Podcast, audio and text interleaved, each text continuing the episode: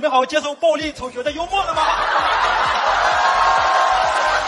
但特别奇怪，我女朋友条件这么好，但她跟我在一块就特别没有安全感，你知道吗？我说我当时我都疯了，我说女朋友，你再仔细看看我，真的就是应该是我才应该没有安全感，我都怀疑你是在骗我。真的，我跟你在一起第二天，我就下载了一个国家反诈中心 APP。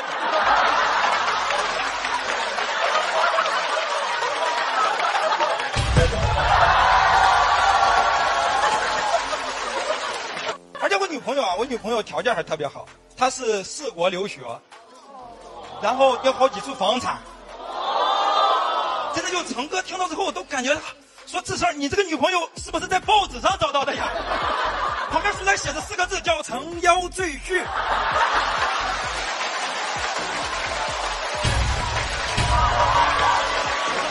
以前呀，大家都说我靠长相能够自己写段子，就说老天爷赏饭吃。我现在发现谁都来想来尝一口，这他妈老天爷赏我的还是个大锅饭吗？